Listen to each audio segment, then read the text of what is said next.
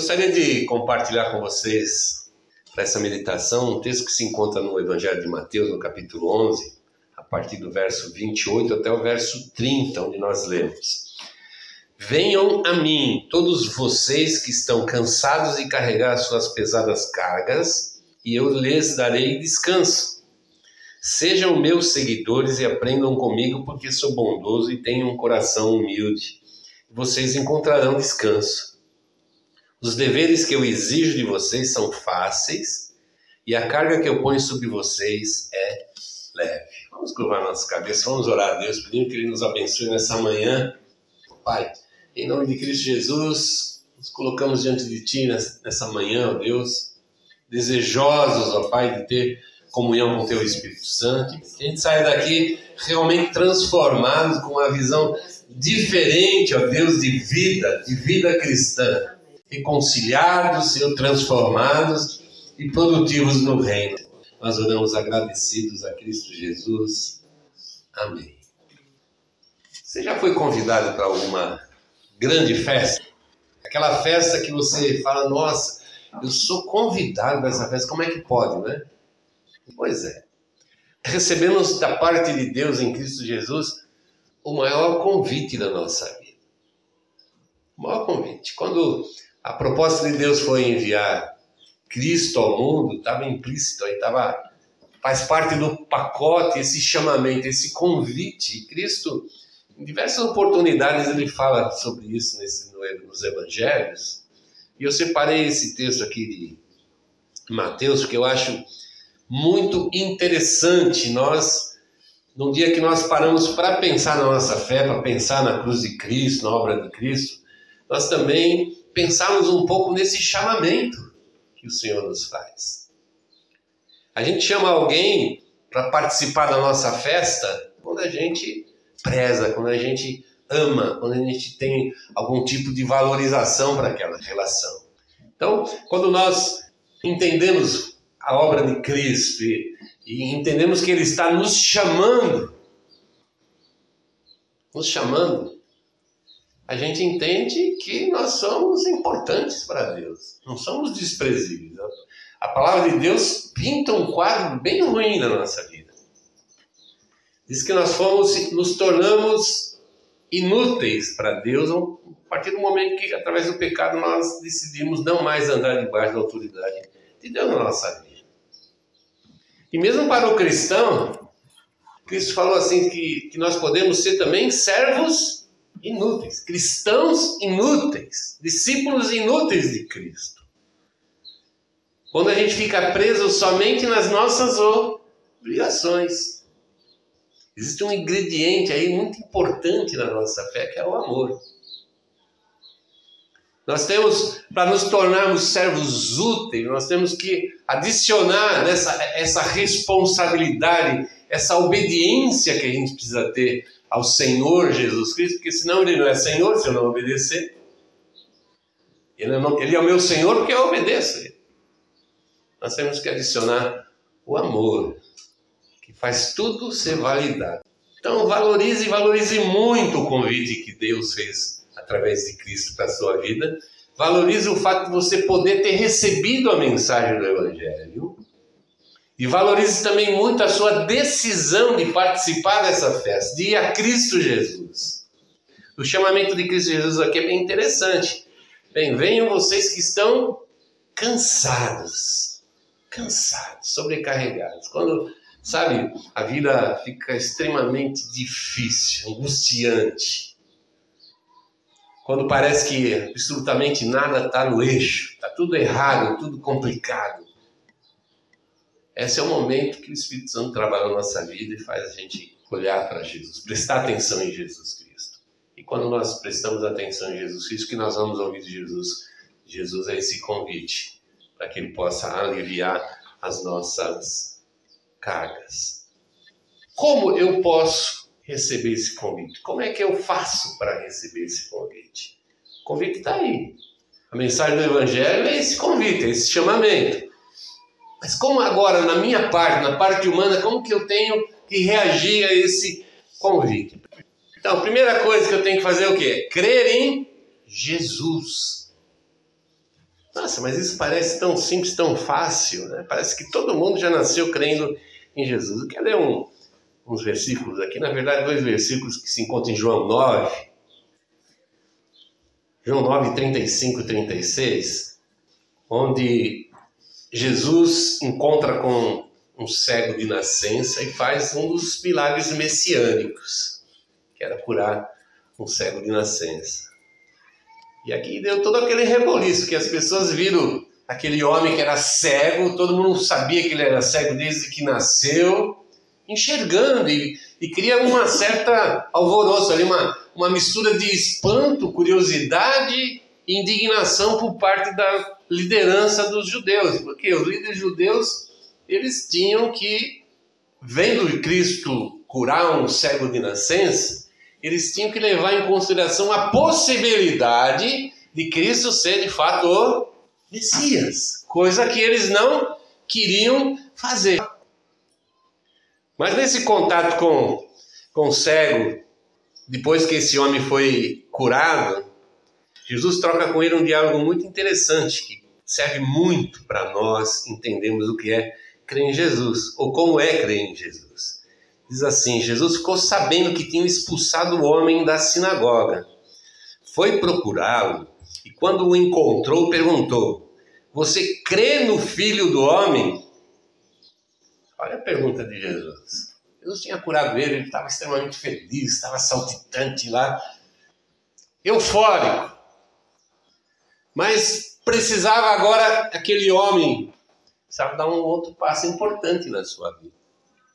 Às vezes a gente pensa que o objetivo de Deus, através de Cristo na nossa vida, é só nos abençoar, fazer aquela, todas aquelas coisas que a gente sente carência, que a gente precisa do cuidado de Deus, coisas que a gente pede assim para resolver as nossas situações, enfim, cada um encontra sempre alguma coisa que Deus possa agir ou fazer para sua vida.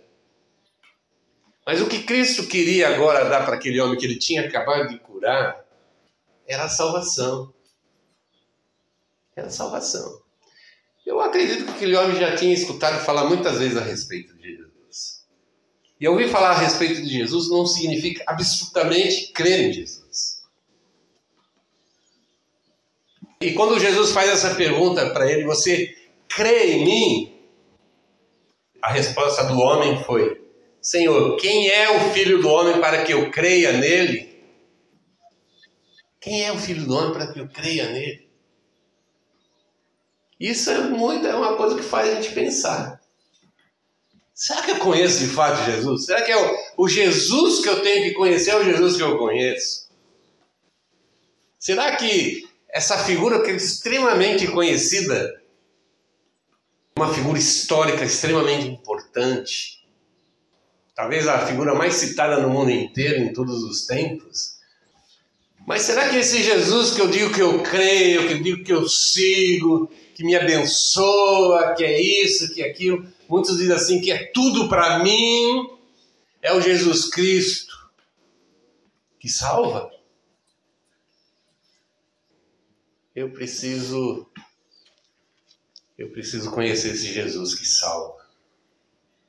Eu preciso entender quem é esse Jesus que salva. Por quê? Porque nós precisamos crer nesse Cristo. Eu preciso realmente ter essa, esse quadro diante de mim, dessa obra extraordinária, essa obra de amor inigualável, imensurável, que é a obra da salvação, que, que nasceu no amor e no propósito de Deus, que trouxe, é, foi para a parte operacional, através de Cristo Jesus que vem a esse mundo, o próprio Deus encarnado, que sofre se angustia com a situação das pessoas que o cercavam, porque apesar de muitas pessoas terem condições fossem saudáveis, caras, bem preparadas no lado intelectual, pessoas talvez ricas, talvez pessoas que estavam se dando bem na vida, ele enxergava um futuro extremamente negro, ruim, péssimo. Quando Deus iria julgá-los.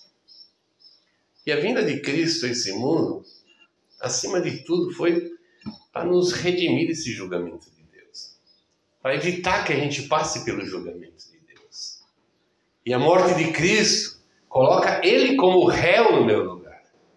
A morte que estava, entre aspas, já designada para mim por causa da minha, da minha situação diante de Deus, Jesus recebeu esse castigo.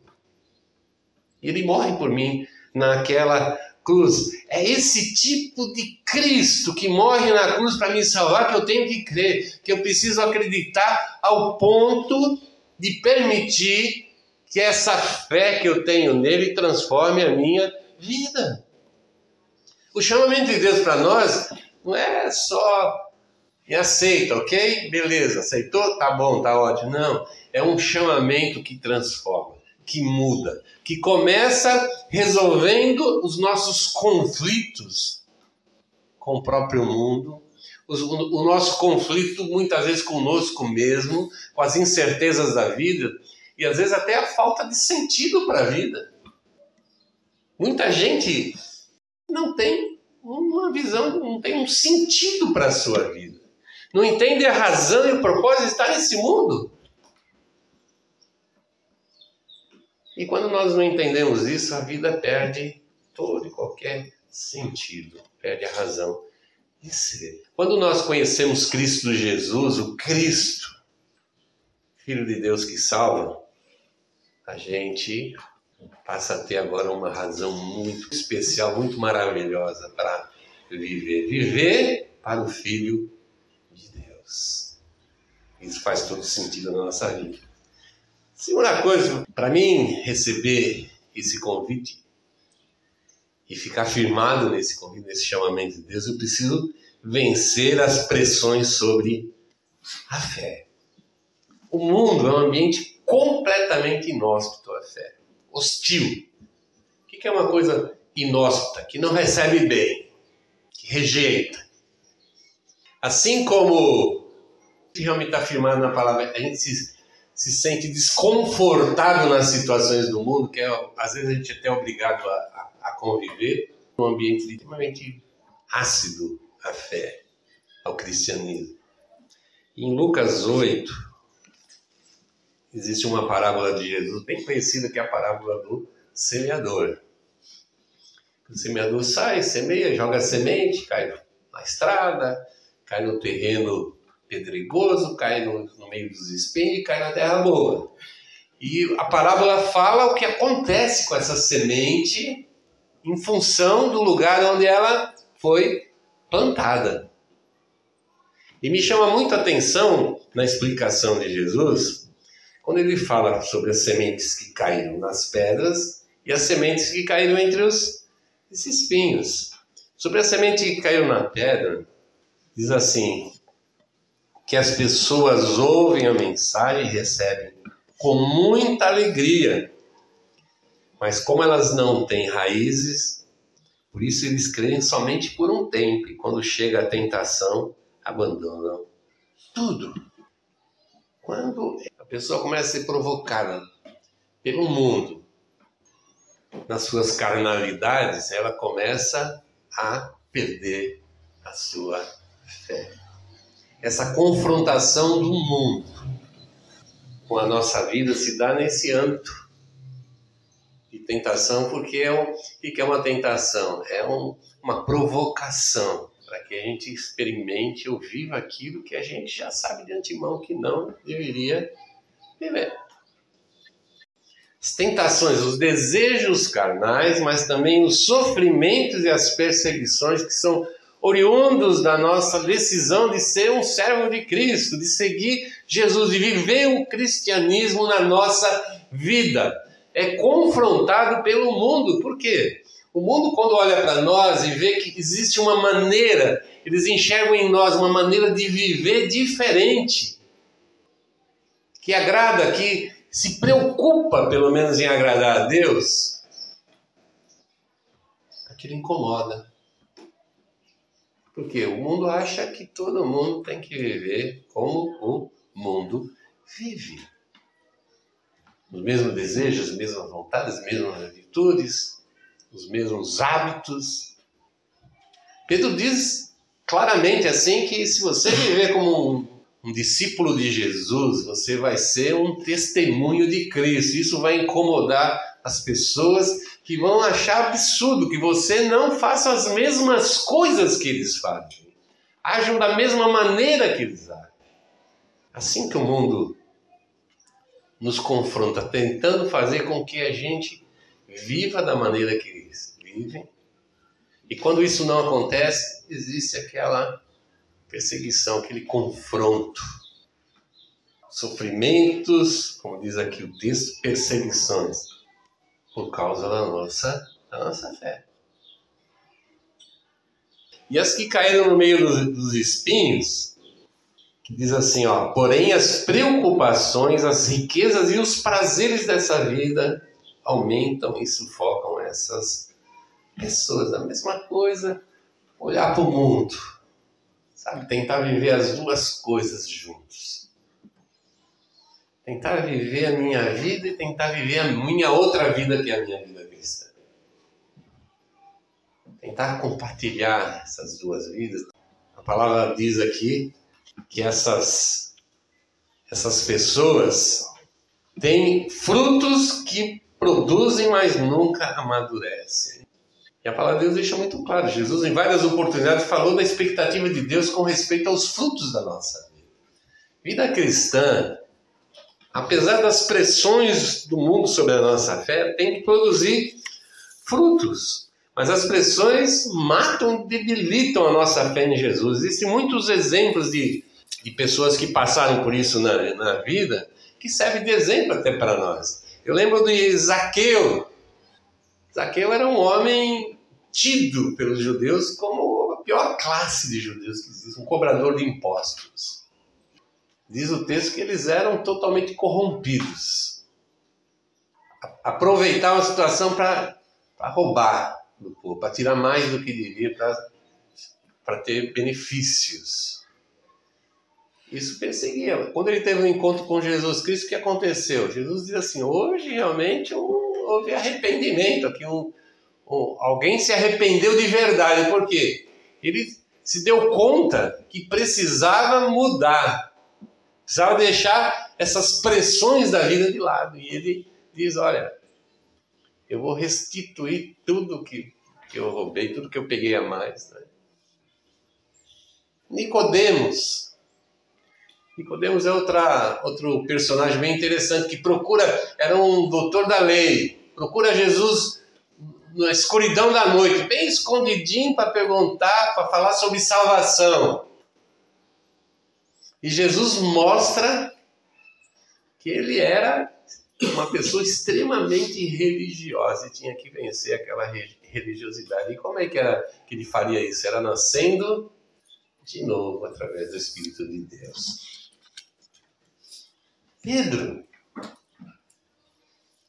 apóstolo Pedro, aquele que dizia que ia morrer com Cristo, fazer o que precisasse, ia estar com Cristo até o fim. Antes de Cristo ir para a cruz, antes dele ser levado para a crucificação, já tinha negado Cristo três vezes.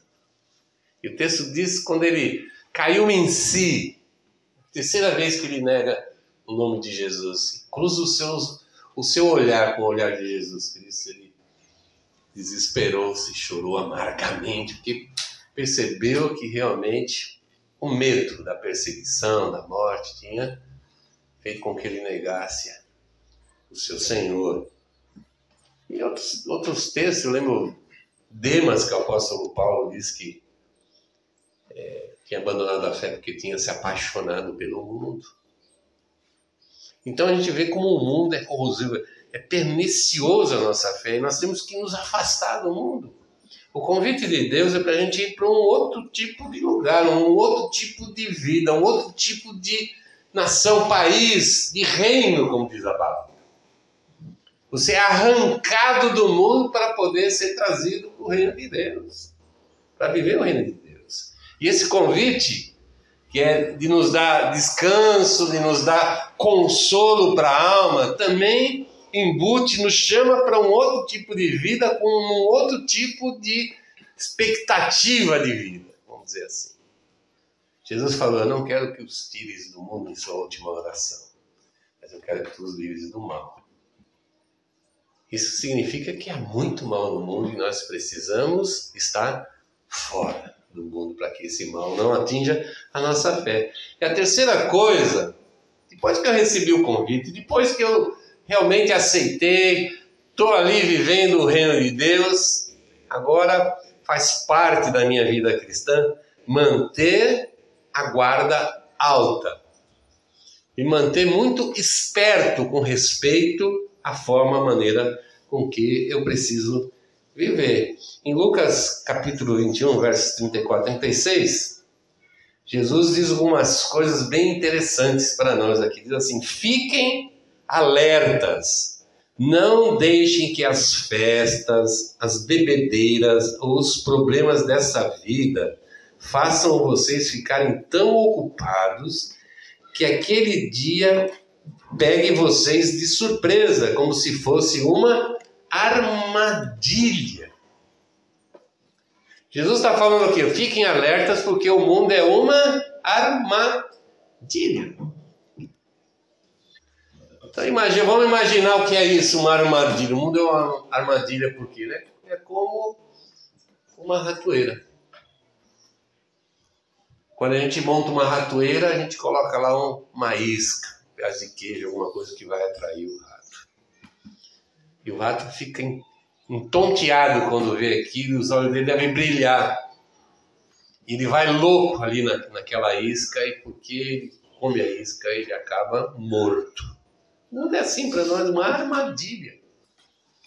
O mundo não vai oferecer o que a gente não gosta.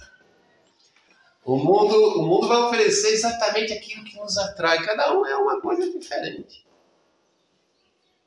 Sempre o inimigo sabe a nossa fraqueza, o nosso calcanhar de Aquiles. Ele sabe onde tocar na nossa vida. Ele sabe o que oferecer. Ele sabe como oferecer. E Jesus fala assim: fique alerta, fique, fique esperto. Porque nós temos que, que perceber antes que há uma armadilha. Porque se a gente não perceber, a gente muito provavelmente vai morrer pela vontade da carne. Então nós temos que não só receber o convite, mas manter a nossa vida extremamente alerta para que a gente não caia nessas armadilhas. Jesus falou assim: fiquem vigiando e orem sempre. Essa é a orientação de Jesus para a nossa vida. Por isso, quando a gente se reúne, a gente estuda a palavra, a gente fala a respeito da vontade de Deus, do propósito de Deus, fala da mudança que Deus quer fazer na nossa vida, às vezes a gente pensa assim, nossa, mas, cara, é muita exigência. Parece que, sabe, a palavra ou a igreja, ela cerceia a nossa vida. Parece que ela não quer deixar a gente ser feliz, não quer deixar a gente viver feliz. Mas na verdade o que está fazendo é evitar que a gente caia nessas armadilhas, porque depois que a armadilha nos pega é difícil de sair. Quando a gente cai, é uma luta, é um terror, que não somente a palavra de Deus nos acusa, o Espírito Santo, mas o inimigo também nos acusa. Acusa. Então fique firme, fique alerta, vigie sempre, ore sempre. Eu quero finalizar Fazendo um texto do apóstolo Paulo, Romanos 7, finalzinho do verso 21, que diz assim: Quando quero fazer o que é bom, só consigo fazer o que é mal. Paulo fala nesse texto, em Romanos 7, não somente nesses versículos que eu falei, mas nos versículos anteriores também, a luta entre o velho homem, que é aquele homem carnal, caído, que foi derrubado lá pelo pecado, e o novo homem que é a invenção de Deus, a criação de Deus, a regeneração de Deus na nossa vida através de Cristo Jesus. E é interessante essa diferenciação que o próprio texto faz, o, o Novo Testamento, entre a velha criatura, o velho homem, a nova criatura, o novo homem. É um, para falar que nós realmente nascemos de novo. Nós recebemos quando cremos em Cristo, aceitamos as condições de Cristo, passamos pela cruz de Cristo, nós recebemos uma vida zero quilômetro. Você começa tudo de novo. Deus fala assim: o que passou, passou. Agora Você tem a chance de recomeçar uma vida nova, completamente nova, de uma forma agora sim agradável a Deus. Mas o que, que Paulo está dizendo aqui? Ele percebia a dificuldade que ele tinha em permanecer fazendo o que era bom, o que era agradável a Deus. O que realmente deveria ser a única coisa que a gente devia fazer na nossa vida. Mas nós temos essa confrontação, somos fracos, frágeis. Frágeis. O que, que o Paulo está querendo dizer com isso? Que essa luta vai ser enquanto nós vivemos nesse corpo. A proposta de, de, de Jesus, a proposta de Deus através de Cristo para nós, ela parece assustadora. Viver para agradar a Deus, mas quando a gente começa a viver, a gente percebe que junto com essa com esse chamamento e essa missão, ele também nos dá todas as condições que nós precisamos, começando pela comunhão da igreja. Viva a tua igreja, viva intensamente. A igreja é um lugar para se viver. Nós somos uma comunidade, somos pessoas Viva cada uma dessas pessoas que fazem parte da sua comunidade. Valorize, ame, esteja junto, apoie, ajude. Mas acima de tudo, contem com o cuidado de Deus através do seu Espírito. Botei uma frase ali para terminar. Aceite o convite de Deus e fique firme. Venha a Cristo e junte a sua vontade o apoio dos irmãos na fé e o poder sobrenatural de Deus. E ao final da nossa jornada, nós vamos ver que valeu e muito a pena sermos cristãos. Amém? Vamos ficar de pé. Pedir a ajuda do Espírito Santo para a gente poder firmar a nossa fé em Cristo Jesus. Amém?